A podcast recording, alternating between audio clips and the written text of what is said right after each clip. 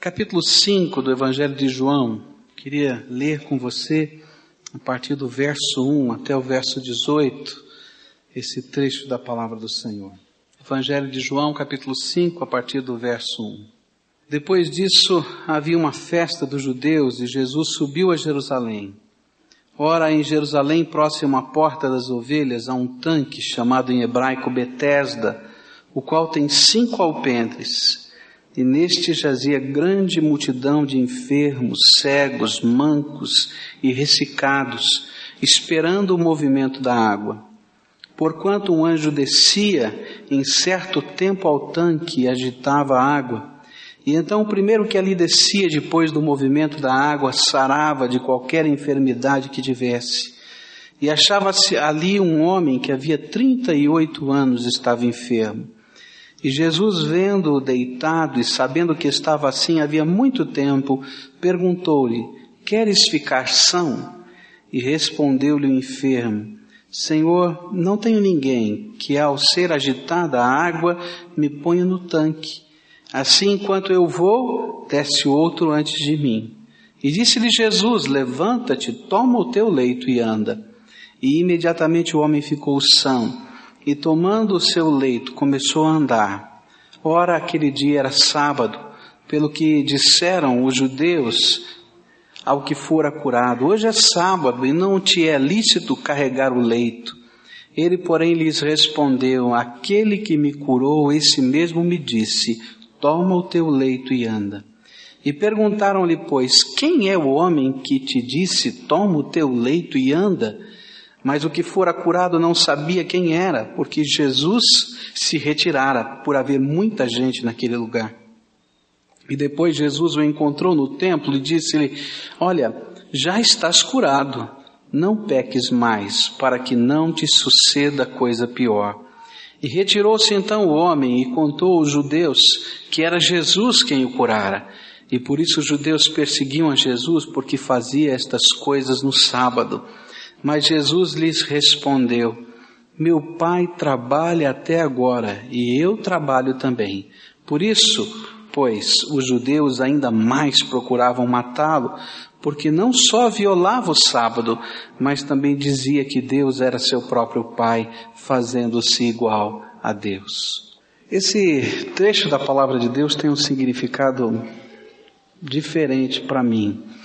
Eu já preguei sobre esse texto algumas vezes e talvez a abordagem que eu vou fazer esse trecho da palavra de Deus não seja a mais clássica de todas, mas ela tem a ver com, com aquilo que aconteceu numa noite. Era bem tarde da madrugada e a família toda estava dormindo. E eu não conseguia dormir. E aí então eu levantei e fui para para o meu escritório e comecei a orar. E comecei a conversar aquelas conversas assim mais, mais sérias com Deus, né, em oração. Falei, Senhor, está demorando muito esse negócio de enfermidade aqui. Não estou acostumado com esse negócio não. Mas vamos bater um papo sério aqui. E aí então querendo ouvir de Deus e querendo conversar com Deus e querendo que Deus falasse ao nosso coração. E naquela noite ele falou várias coisas, ele mostrou várias coisas, ele tocou o meu coração de muitas maneiras. E numa destas maneiras que Deus falou foi através desse trecho da palavra de Deus. E pedi que ele falasse, que ele revelasse ao meu coração algumas coisas que ele estava ministrando. E aí então abri a palavra de Deus e a palavra de Deus caiu nesse lugar e Deus então começou a ministrar e Jesus começou a ministrar na minha vida. Eu peguei um pedaço de papel que estava ali em cima da mesa e comecei a anotar as coisas que eu sentia que Deus falava comigo. As coisas que eu percebia que eram manifestações da graça de Deus. E aí então eu comecei a prestar atenção na misericórdia do Senhor, porque para mim esse trecho é um trecho que fala da misericórdia de Deus. Misericórdia de Deus que chega aos lugares que a gente imagina que não vai dar para chegar. Misericórdia que muda as cenas que parecem que não podem ser mudadas. Misericórdia de Deus que dá uma nova percepção da vida e que nos coloca num caminho novo. E assim fui escrevendo que Deus foi colocando no meu coração comecei então a perceber essas lições, essas verdades da misericórdia de Deus. E a primeira coisa que eu coloquei naquele papel foi que não existe lugar de misericórdia fora da presença do Senhor Jesus. Eu estava lendo esse texto e de repente vi que João disse que aquele lugar era chamado de Casa da Misericórdia. Betesda é o nome desse lugar e que a tradução quer dizer Casa de Misericórdia. Lendo aquele trecho, eu percebi que, por ser a casa da misericórdia, ela tinha que ter acessos fáceis. E o texto diz que tinham cinco portas naquele lugar. Qualquer pessoa de qualquer lado podia chegar, ainda tinha mais um lado além de todos os quatro cantos que a gente pudesse imaginar. Acesso livre. Mas quando a gente olhava para aquele lugar, aqueles doentes, os cegos, os aleijados, os paralíticos espalhados pelo chão do lugar, esperando um possível mover da água, eu diria para você que aquele lugar não parecia com uma casa de misericórdia, mas talvez com a casa do horror, com a casa do desespero, com a casa daqueles que estavam sem esperança, tentando ressuscitar dentro do coração um pouquinho de esperança. E aí então a gente pode imaginar na hora que a água se movia, segundo o testemunho desse homem, é que aí que faltava misericórdia, era um atropelo. Aquele que podia se arrastar, arrastava, aquele que podia correr, corria, e todo mundo se atropelava e parecia que não existia misericórdia nenhuma.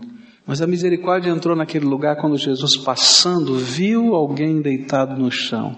E a misericórdia do Senhor se manifestou em ele primeiro conversar com o homem ao invés do homem conversar com ele. E a misericórdia do Senhor ainda se manifestou mais poderosamente quando, sem nenhum merecimento, sem nenhum entendimento, porque ele não sabia nem quem era aquele que curava. Porque lhe perguntam depois: Quem foi que te disse isso? Ele disse: Não sei, estava aqui agora há pouco, mas não está mais. E apesar de tudo isso, o Senhor vai e o visita poderosamente. A verdadeira misericórdia se manifesta na presença do Senhor Jesus na nossa vida. Eu creio que muitos de nós estamos vivendo dentro da nossa vida, dentro das circunstâncias que você esteja vivendo, que eu vivi e tantos outros vivem, situações de desespero, situações em que a gente se sente no chão, situações em que a gente está a olhar alguma coisa e tentar sacar algum tipo de esperança mas que coisa boa é a visitação do Senhor Jesus, aquele que é a misericórdia de Deus. Que coisa boa é perceber que essa misericórdia não depende de nada, é fruto de um coração amoroso, tremendo, maravilhoso, que se inclina, que olha para nós e que nos visita na condição em que nós estamos. Por isso Ele é o Pai das misericórdias, o Deus de toda consolação, o Senhor dos senhores, o nosso Redentor amado. Lugar de misericórdia é onde está Jesus. A gente pode bater na porta A, B, C, D, E e não vai encontrar a verdadeira misericórdia. A gente pode até estender as nossas mãos na boa vontade de fazer misericórdia, mas a gente está tão cheio dos nossos valores e conceitos que a nossa misericórdia vai ser tão distorcida quanto essa casa. Mas quando Jesus chega, chega a misericórdia do Deus eterno na nossa vida. Bendito seja o nome do Senhor, porque Ele é aquele que nos encontra, nos alcança aonde nós estamos. Eu não sei onde é que você está, mas eu quero dizer que Jesus já chegou aí. Eu quero dizer que ele já se achegou a você. E se você concorda comigo nessa cena, Jesus tinha que se agachar perto desse homem, porque ele estava deitado numa cama, e para poder conversar com ele mais de perto, como eu creio que ele fez, ele não somente viu aquele homem e olhou lá de cima e disse: Ô, oh, tudo bem, como é que vai, que é ficação? Não, para mim ele se inclinou, olhou de perto, conversou e deu aquela ordem tão poderosa que pôde fazer o impossível. Por isso, Está procurando misericórdia? O lugar da misericórdia é uma pessoa. Às vezes a gente pensa que esse lugar, o templo, ou a igreja, o povo de Deus, seja o lugar da misericórdia. Mas eu quero dizer para você que não é. Sabe por que não é? Porque eu sou humano, você é humano, cada um de nós temos defeitos e falhas, e nós falhamos e às vezes falta misericórdia. Mas eu quero dizer uma coisa maior ainda para você. O lugar da misericórdia onde Jesus está. E se Jesus estiver presente no meio do seu povo, se ele for o cabeça do seu povo, e se Jesus mesmo se manifestar no meio da gente, ele há de fazer com que a misericórdia de Deus brilhe no meio de nós. Olha para Jesus, ele é o Senhor da misericórdia. A segunda coisa que Deus tocou bem forte no meu coração tem a ver com o alvo da misericórdia. Para quem? Para quem Deus quer derramar misericórdia? Deus derrama misericórdia sobre aquele que está no chão. Aquele homem que estava no chão foi o alvo da misericórdia do Senhor Jesus. Apesar de ser literal, porque ele estava deitado numa maca, alguma coisa assim, no chão, é também uma figura daquele que se encontra impotente, daquele que se encontra abatido, daquele que se encontra contrito, aquele que sabe que precisa, aquele que depende, aquele que se arrepende. Essa é a verdade da palavra de Deus, que a misericórdia de Deus é feita e nunca é lançada fora diante daqueles que estão abatidos e contritos de coração. Eu creio que uma das maiores dificuldades ou um dos grandes obstáculos à misericórdia de Deus nas nossas vidas tem a ver com a nossa arrogância, tem a ver com o nosso sentimento de independência, com o nosso sentimento de autossuficiência. Uma dureza tão grande de coração que, mesmo que Deus nos permita cair com a boca no pó, nós não nos rendemos nem nos deixamos ser transformados. E alguém pode dizer assim, mas será que é possível? A gente está com a boca no pó e não está com o coração quebrantado e contrito na presença de Deus?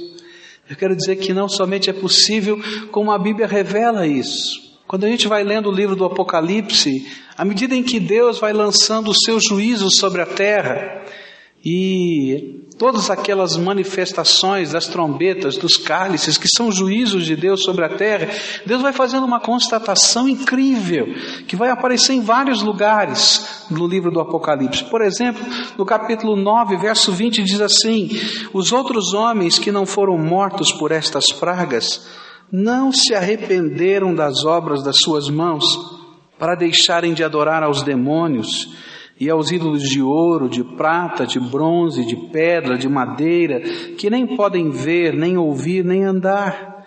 Também não se arrependeram dos seus homicídios, nem das suas feitiçarias, nem da sua prostituição, nem dos seus furtos. E por causa das suas dores e por causa das suas chagas, blasfemaram o Deus do céu e não se arrependeram das suas obras esse último versículo, capítulo 16, verso 11. Que coisa interessante é que às vezes, mesmo quando a gente está com a boca no pó, a gente não perde os antigos vícios e os antigos costumes do nosso coração. É interessante perceber, por exemplo, a idolatria. A gente vai vendo cenas e cenas de gente carregando imagens nos seus ombros, de gente se ajoelhando diante delas com a boca no pó, mas às vezes não olha além das imagens para olhar o Deus vivo e todo-poderoso que já se inclinou para cada um de nós. E às vezes a gente está tão em si mesmado, está tão preocupado com as nossas dores que não entende aquilo que a misericórdia e a graça de Deus querem fazer, que é transformação na nossa vida. E a gente fica se amarrando a pequenas coisas e não deixa Deus produzir a transformação. Para mim isso é o cúmulo da dureza do nosso coração. E a gente não entende às vezes por que, que Deus tem que trabalhar de maneira tão veemente. Ele vai trabalhar de acordo com a dureza do meu e do seu coração. Há coisas que nós precisamos colocar em ordem. E precisamos porque isso é o melhor para a nossa vida. Essa é a bênção do Pai.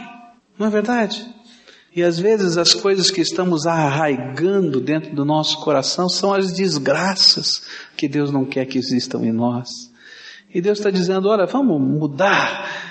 E eu estou dizendo: Senhor, tenha misericórdia. Ele falou: já tenho misericórdia por ti, meu filho. Mas deixa eu fazer do meu jeito. E a gente diz: tá bom, Senhor, mas manda primeiro a misericórdia. E Deus diz assim: tá bom, uma vez, duas, mas um dia ele diz: não, agora vamos inverter a ordem. Primeiro as mudanças, depois a misericórdia. Quem é o alvo da misericórdia? É aquele que Deus pode trabalhar no seu coração. Você está com a boca no pó? Então coloca o coração também. E deixa Deus fazer aquilo que Ele precisa fazer na minha vida e na tua vida. Você que é pai já deve ter tido algumas crises assim, não é? A gente dá uma repreensão para o filho e diz assim, filho, olha, vamos acertar isso e aquilo. Tá bom, papai, tá tudo certo, tá tudo combinado, tá tudo combinado. Então, então tá bom, tá em paz, segue a tua vida, não é? Você já entendeu? Entendi. Aí passa uma semana, acontece tudo de novo. Você diz, vem cá, filho, vamos conversar. Você lembra, semana passada nós conversamos, não foi assim? Foi, foi. Você não disse que estava tudo acertado, que ia ser. É, o papai, me desculpa outra vez, não é assim mesmo? Tá?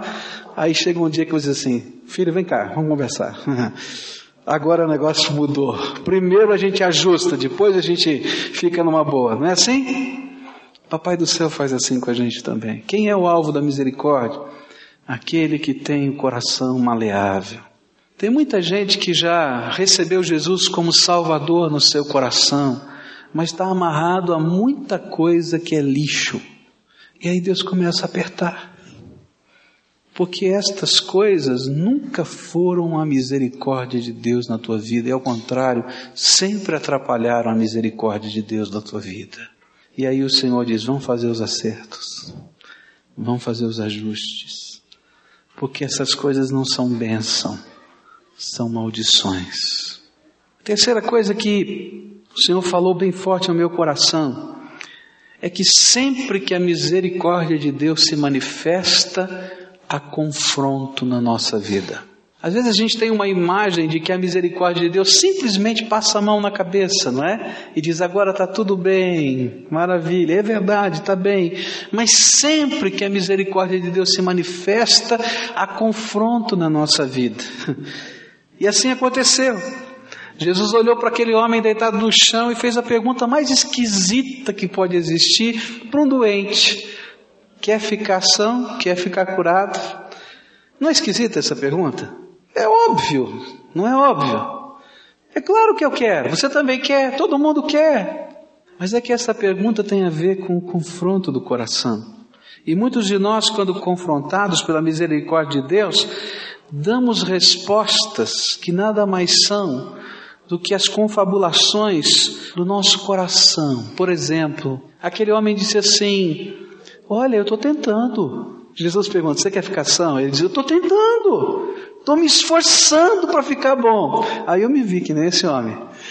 Estou tentando. O senhor sabe que eu estou tentando. Mas eu não consigo. A resposta do nosso esforço. Ou então a resposta da nossa autopiedade, ele logo depois disse para Jesus: Mas ninguém me ajuda. Sempre alguém chega antes. As respostas do nosso ressentimento Sempre alguém vai lá na frente, eu sempre sou o último. Mas quando nós somos confrontados pela misericórdia, todas as argumentações não têm sentido, porque Jesus é a nossa misericórdia. Ele não estava falando do tanque, ele não estava falando do anjo, ele não estava falando da capacidade desse homem se locomover mais rápido, ele estava falando daquilo que Deus queria fazer na sua vida.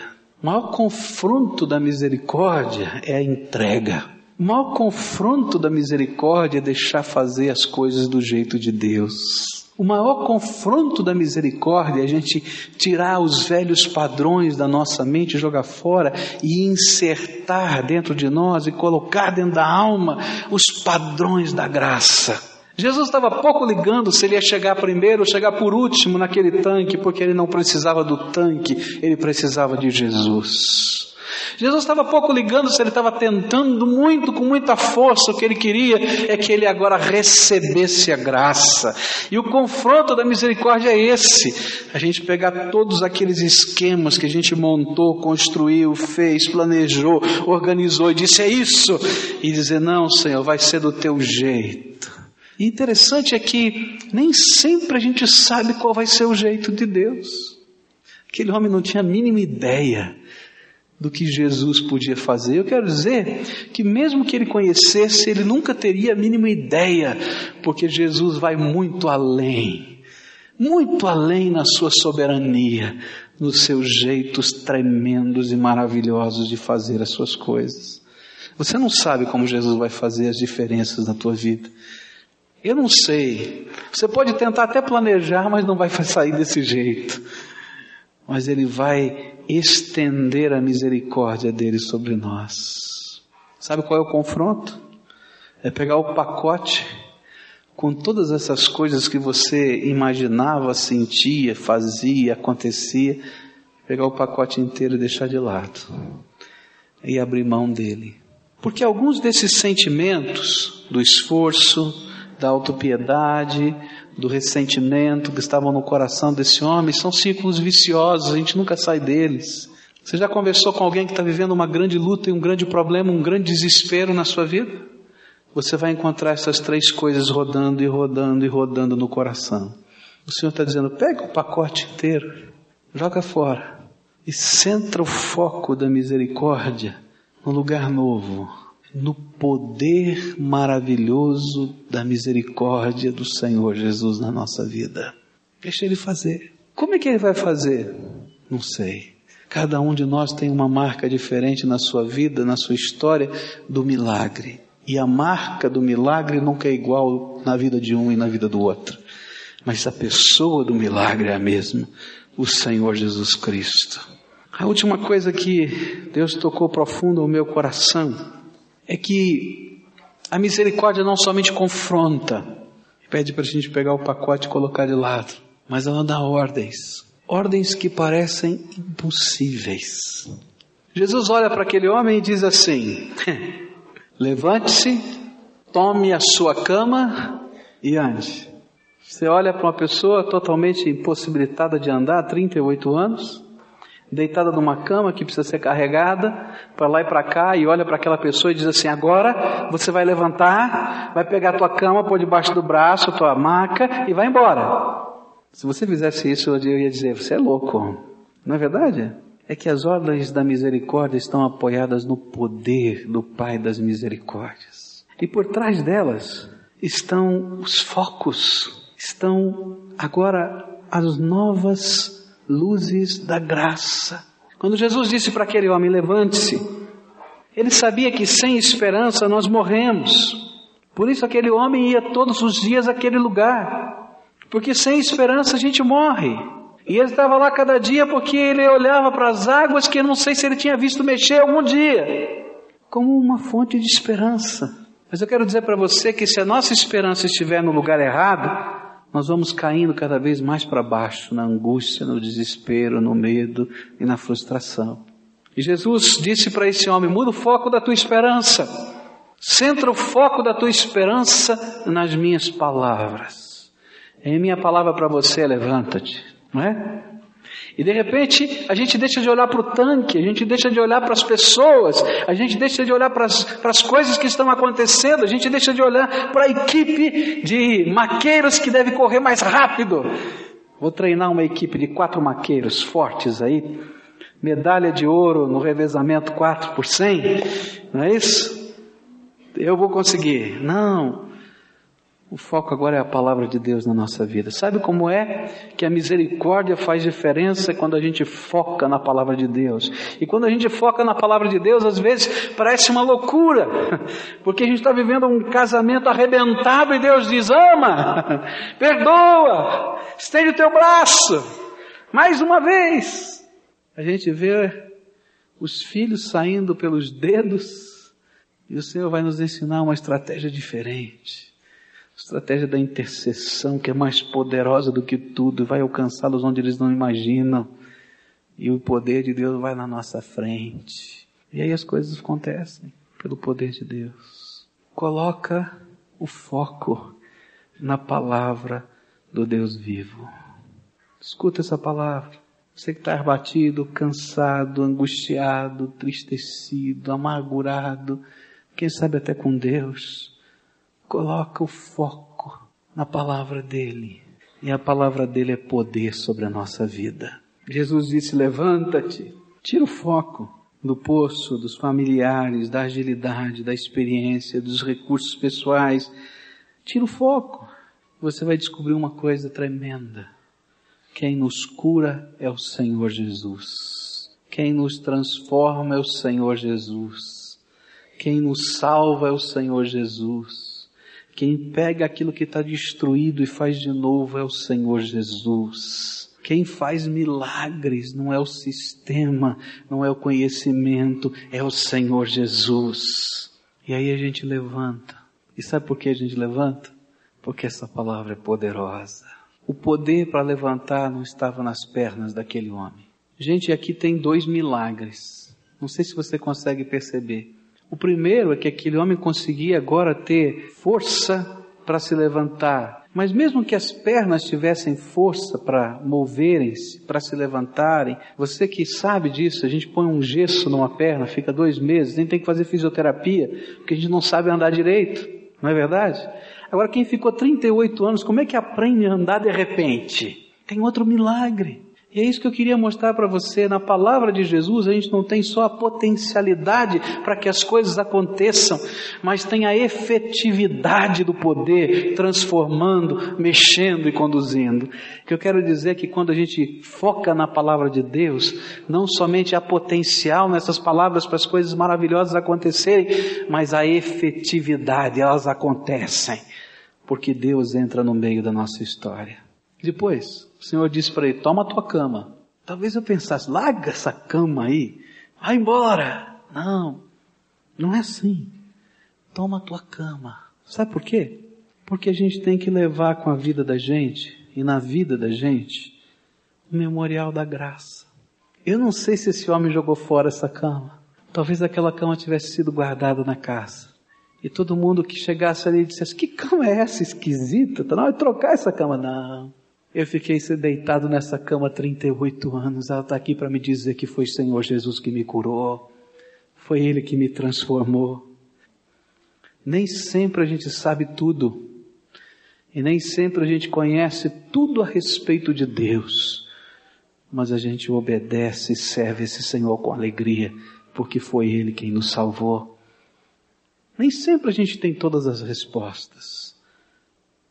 Às vezes a gente tem grandes dúvidas na fé, mas a gente olha para aquele que nos salvou e diz: Eu sei em quem tenho crido.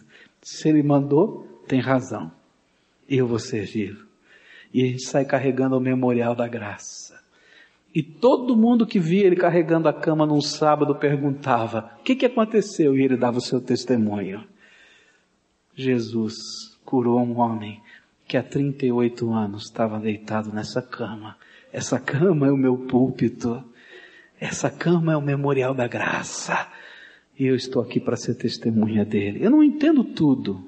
É assim que Jesus quer que nós sejamos. Jesus não quer que você seja aquele pregador que conheça toda a teologia, mas Ele quer que você carregue a sua cama dizendo da graça de Deus na tua vida para todas as pessoas, em todo tempo em todo lugar. Porque você é o Evangelho dele andando por essas ruas. E depois ele vai dizer: anda, segue a tua vida na restauração que eu te dou. E ele sai andando. E Jesus depois o encontra alguns minutos na frente e diz assim: peraí, anda, mas não peques mais. Anda com cuidado. Vê bem onde você vai pôr o teu pé. Porque a sua vida agora é para minha glória. É para o louvor do meu nome.